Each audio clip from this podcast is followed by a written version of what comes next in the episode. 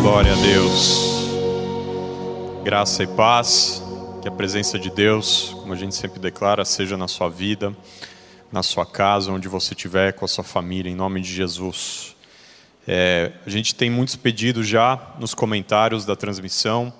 Você fique tranquilo que a gente vai orar hoje no final do culto. Ao longo da semana, a equipe de intercessão também vai colocar esses pedidos.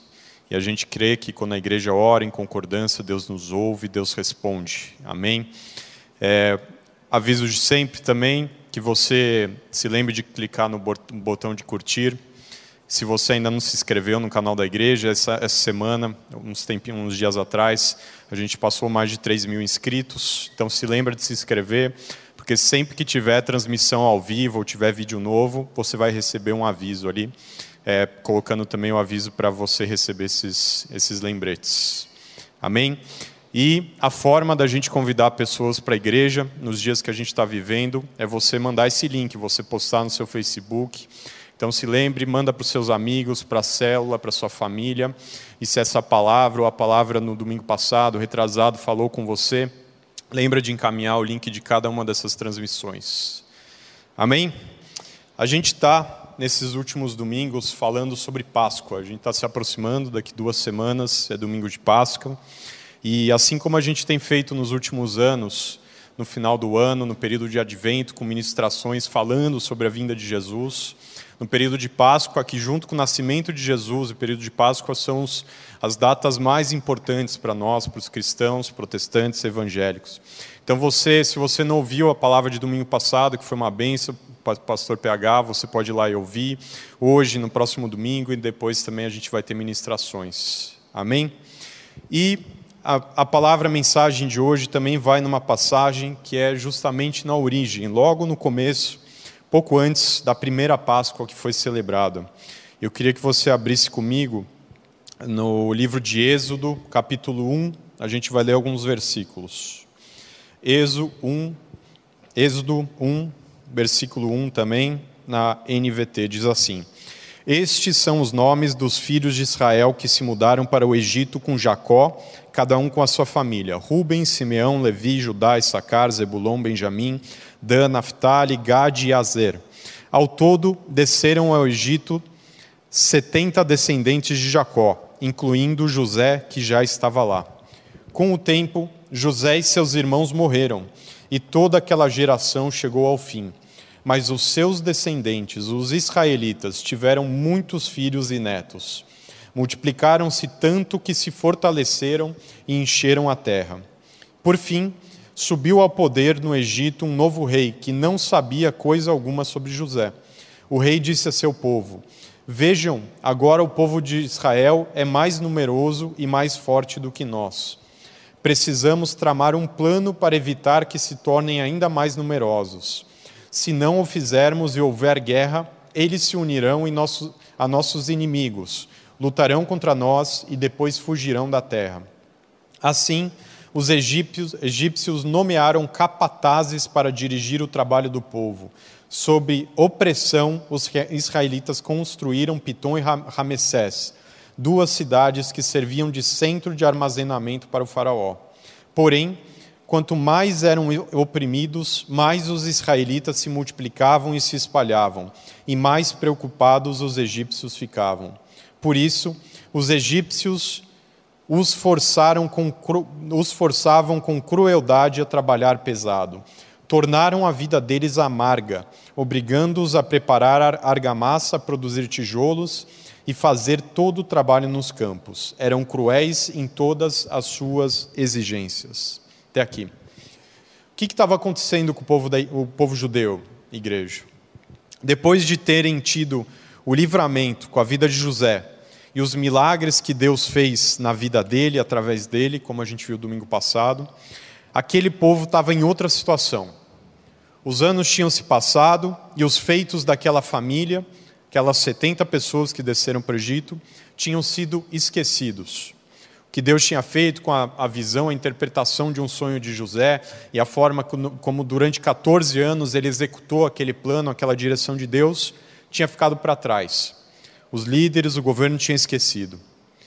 Por um lado, aquela era uma história de vitória. Essa a que a gente leu aqui era uma história de vitória e cumprimento da promessa de Deus. Afinal, os judeus tinham se multiplicado. A partir dos filhos de Jacó, eles viraram a maior população residente no Egito. Eles se casavam, eles formavam famílias e eles tinham filhos.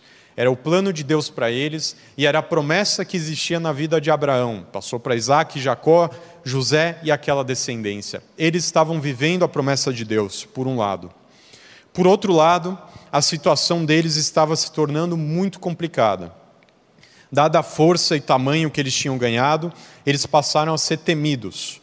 Os líderes, judeus, os líderes egípcios olhavam para aqueles estrangeiros e tinham medo de que, que em algum momento eles se virassem contra eles e fugissem. E o que, que eles fizeram? Crueldade para aquele povo. Os egípcios determinaram escravidão, determinaram servidão, eles tiraram a liberdade, eles tiraram os bens, eles tiraram o salário, eles tiraram os recursos, o patrimônio daqueles judeus israelitas daquelas famílias. Eram famílias que estavam pro prosperando e vivendo a promessa de Deus, mas de repente viram as suas vidas econômicas mudarem completamente. Eles vinham prosperando. Desde José, as, as gerações seguintes prosperaram, mas chegou um momento que aquilo foi invertido, igreja. E a Bíblia, nessa passagem, traz algumas palavras bem fortes para descrever a situação deles. No versículo 14 aqui do primeiro capítulo, por exemplo, fala que os, os egípcios tornaram a vida amarga dos israelitas. Eles colocaram uma dura servidão. Eles eram cruéis.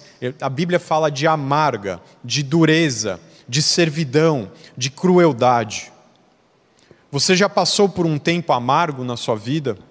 Todos nós já passamos, eu já passei, a Carol já passou, nossos pais, sogros, nossos familiares, todos nós já passamos por tempos de amargura. É aquele tempo que somente de lembrar já embrulha o nosso estômago ou dá um frio na nossa espinha. Era isso que aquele povo estava passando, eles estavam passando por um tempo de amargura, de dificuldade. Você já passou por momentos duros? Nesse versículo fala que eles estavam em dura servidão. O momento duro é aquele em que parece que a gente não tem uma folga, que as notícias são difíceis, que a situação é muito difícil, a gente não tem muita força para enfrentar aquilo. Isso é passar um tempo duro nas nossas vidas. E era isso que aquele povo estava passando. Você já trabalhou ou interagiu com pessoas que te trataram mal? Que falaram mentiras sobre você ou que foram hostis com você? Era isso que aqueles homens e mulheres enfrentavam todos os dias no trabalho deles. Que a Bíblia fala que eles eram cruéis em todas as suas exigências. Eles eram hostis, eles não pensavam naquele povo, eles maltratavam. Então o povo judeu, os israelitas, eles estavam num tempo de amargura, de dureza e de crueldade para com eles. Eles estavam privados do trabalho, privados de renda, privados de patrimônio, oprimidos e ameaçados. Essa era a situação em que eles viviam naquele momento. Mas chegou um momento, descrito em Êxodo 2, 23, 25, que começou a mudar a situação desse povo, igreja. Êxodo 2, 23 a 25, diz assim: Os israelitas, porém, continuavam a gemer sob o peso da escravidão chamaram, clamaram por socorro, e o seu clamor subiu até Deus. O seu clamor subiu até Deus. Ele ouviu os gemidos e se lembrou da aliança que tinha feito com Abraão, com Isaac e com Jacó. Ele olhou para os israelitas e percebeu a sua necessidade. Versículos com palavras fortes também. Os judeus israelitas clamaram por socorro os gemidos subiram até Deus. Deus percebeu a necessidade de cada um deles. Esse foi o momento de virada, de sair do tempo de amargura, de dureza e de crueldade. Aquela situação dura se tornou em gemidos e pedido de socorro para aquele povo. Você já pediu socorro para alguém? Talvez em algum momento na sua juventude, ou mesmo vida adulta, você tinha você talvez tenha que ter recorrido aos seus pais pedindo por socorro. Ou se você estava numa situação de aflição, no meio de um assalto, você pediu por um socorro. Ou se você está no momento de um, dificuldade com saúde, alguma doença na família, você pede socorro para aqueles médicos. Aquele povo estava clamando por socorro, eles estavam clamando por alívio, eles estavam clamando por restauração, igreja. E a situação consumia tanto as suas vidas, tanto a mente daquelas pessoas que eles gemiam, que não é algo natural do homem ou da mulher, tem a ver com dor, com sofrimento. E eles gemiam e isso chegou até Deus. Eu gosto muito desse versículo, nesse momento que fala: o seu clamor subiu até Deus. E Deus começou, a partir daquele momento, a mover em favor deles e começou uma transformação de situação, de geografia, começou a mudar no mundo espiritual até chegar na vida de cada um daqueles israelitas. E você já conhece a história. Passou pelas pragas do, Egito, até a última praga, que foi terrível, uma noite muito triste, a fuga, o deserto. E você também sabe que depois veio a terra prometida. Então toda aquela amargura que eles viviam foi curada porque Deus falou que a terra para onde eles estavam indo era uma terra que manava leite e mel, para curar todo o trauma e tudo que eles tinham vivido. Toda aquela dura servidão, ela seria mudada, porque eles estavam indo para uma terra que produzia.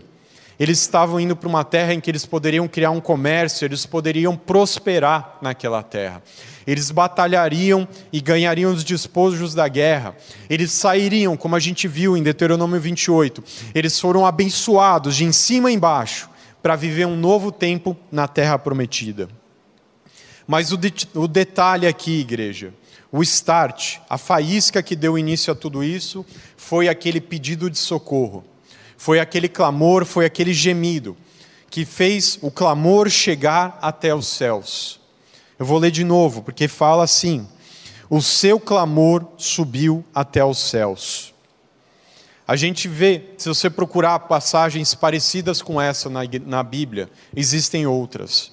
Por exemplo, quando Ana estava se derramando no templo, clamando por um milagre, porque ela estava passando por humilhação, por, por crueldade da esposa do seu marido.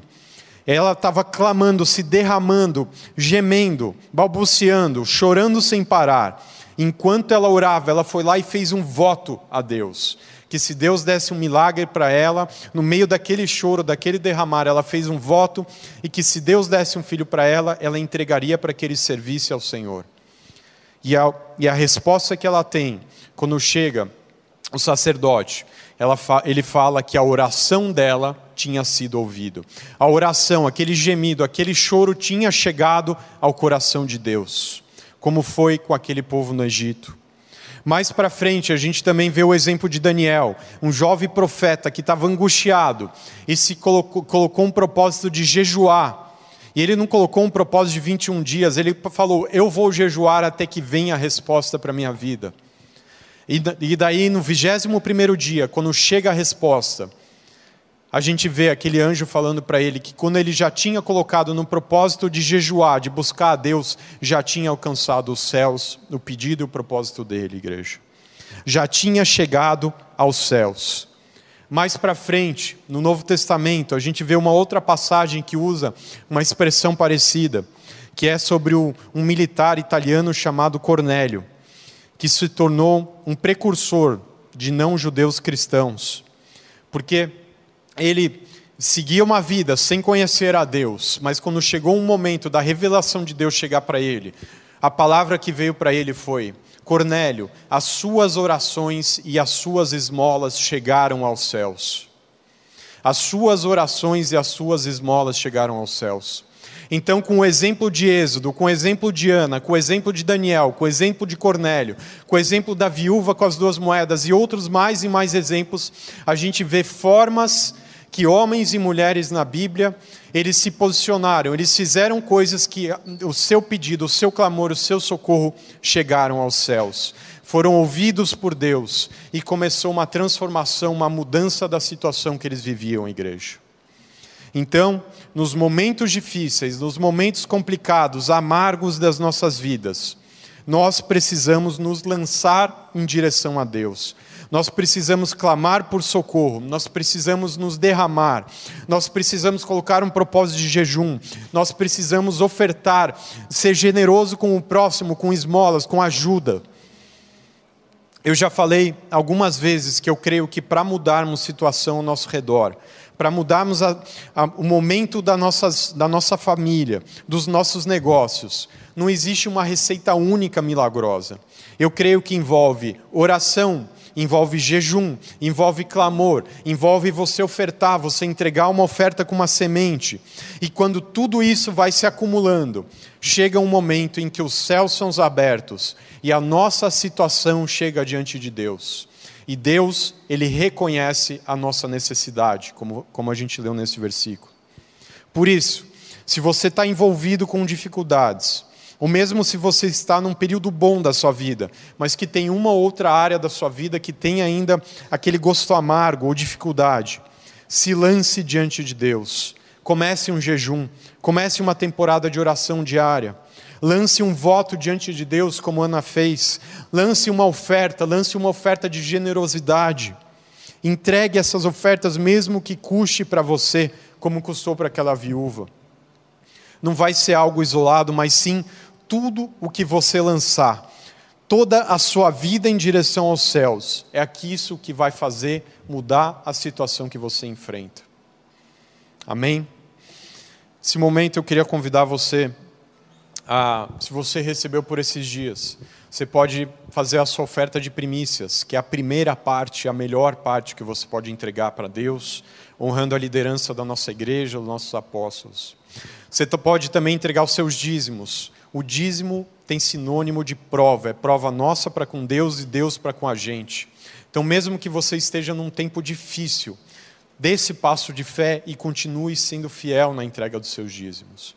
E eu queria convidar você, que talvez já tenha orado, já tenha jejuado, já tenha vindo na igreja, clamado, mas talvez o passo que falte para você ter esse romper na sua vida seja esse entregar a esmola, ou seja, fazer um voto. Faça isso como esses homens e mulheres fizeram, que eu creio que a resposta de Deus vem e vem em boa hora para a sua vida. Amém? A gente vai colocar na tela aqui os dados para você fazer as transferências enquanto a gente ora.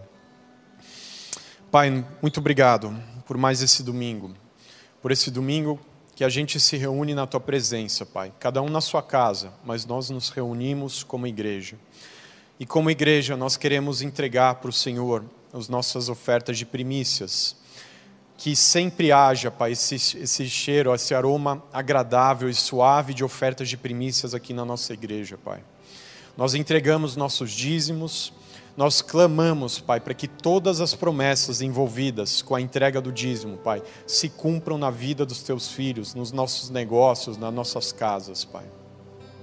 Nós entregamos também ofertas e votos que nós fazemos para o Senhor pedindo, Pai, que essas orações, esses votos, essa oferta, esse jejum chegue até os céus, Pai, e que o Senhor reconheça a necessidade de cada um. Nós oramos em concordância como igreja, em nome de Jesus. Amém e amém. Que Deus te abençoe.